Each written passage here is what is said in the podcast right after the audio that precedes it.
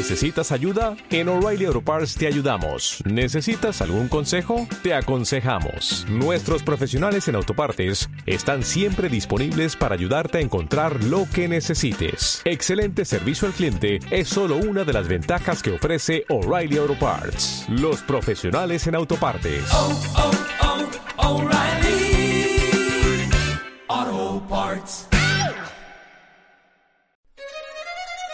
Música en un suspiro.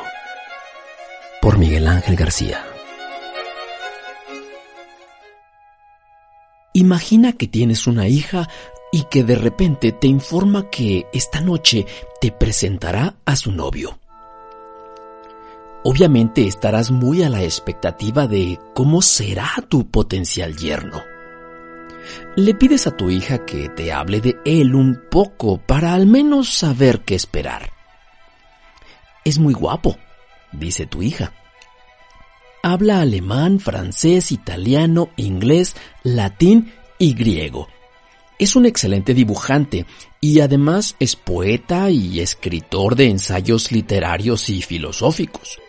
Dicen que baila extraordinariamente, es nadador y practica la equitación y la esgrima. Pero bueno, eso lo hace digamos como cultura general, porque su verdadera afición es la música. Desde niño recibió clases de piano con tanta disciplina que a los nueve años ya había dado su primer concierto de piano. A los trece años no solo había compuesto varias obras, sino que ya tenía su primera obra publicada. Obviamente para este momento ya estarás boquiabierto, pero mm, tratando de simular tu asombro le preguntas, eh, ¿Eso es todo? Y tu hija responde, mm, bueno, sí, hay un detalle más. Es riquísimo y viene de una de las familias más prominentes del país. Esta puede parecer una exageración o una presentación ilusoria, sin embargo fue real. Y este personaje llevaba por nombre Félix Mendelssohn Bartholdy. Nació en Hamburgo en 1809 bajo el gruñón maestro Zelter, recibe lecciones de piano teniendo como base el clave bien temperado de Johann Sebastian Bach. A los 14 años ya había compuesto abundante música de cámara, entre tríos, sonatas para violín y piano, obras para órgano, una opereta y una cantata.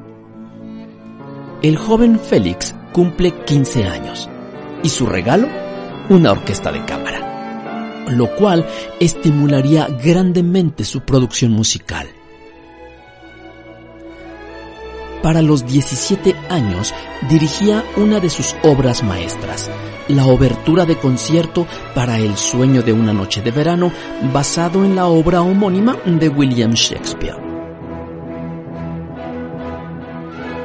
El joven Mendelssohn llegó a conocer al gran Johann Wolfgang Goethe, quien se refería cariñosamente a él como eh, mi pequeño David, que me deleita con su música cuando estoy hastiado del mundo. Ahora bien, Félix no era el único virtuoso de la familia, ya que también figuró su amadísima hermana mayor, Fanny considerada incluso mejor pianista que su hermano. Además, Fanny Mendelssohn es hoy día considerada como una de las compositoras más importantes de la historia. Desgraciadamente, la joven prodigio sufrió el estigma social de la época que la destinó a ser simplemente una buena esposa y ama de casa. Tratando de codearlo con los intelectuales de la época, Félix viaja a Berlín, donde entra a la universidad, teniendo grandes maestros. Por cierto, uno de ellos, el gran Georg Wilhelm Friedrich Hegel.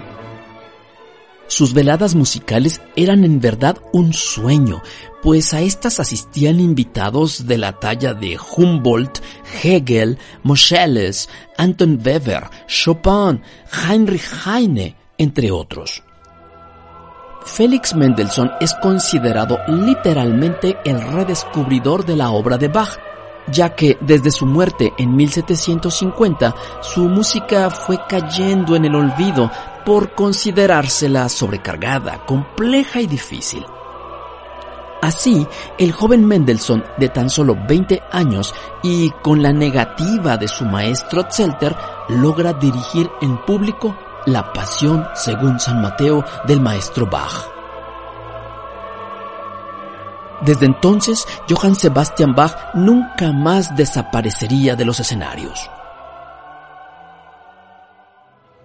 Félix viajará y conquistará Italia e Inglaterra con su música. Estos viajes inspiraron sus sinfonías italiana, escocesa, así como su obertura de concierto, Las Hébridas. Siempre fue muy ordenado. Por las mañanas, música. Por las tardes, museos. Y por las noches, salones de baile. Ya siendo un hombre maduro de 26 mm, años, es nombrado director de la orquesta de la Gewandhaus de Leipzig, donde trabaría gran amistad con Robert Schumann. Y bueno, si aún tenías esperanza de hacerlo tu yerno, te informo que se casará con la bellísima y dulce Cécile Jean Renaud, quien mucho lo apoyaría en su vida profesional como artista, además de darle cinco bellos hijos. Se dice que su vida tan intensa terminó por asfixiarlo, llevándolo a la muerte a la temprana edad de 38 años. Félix Mendelssohn en un suspiro.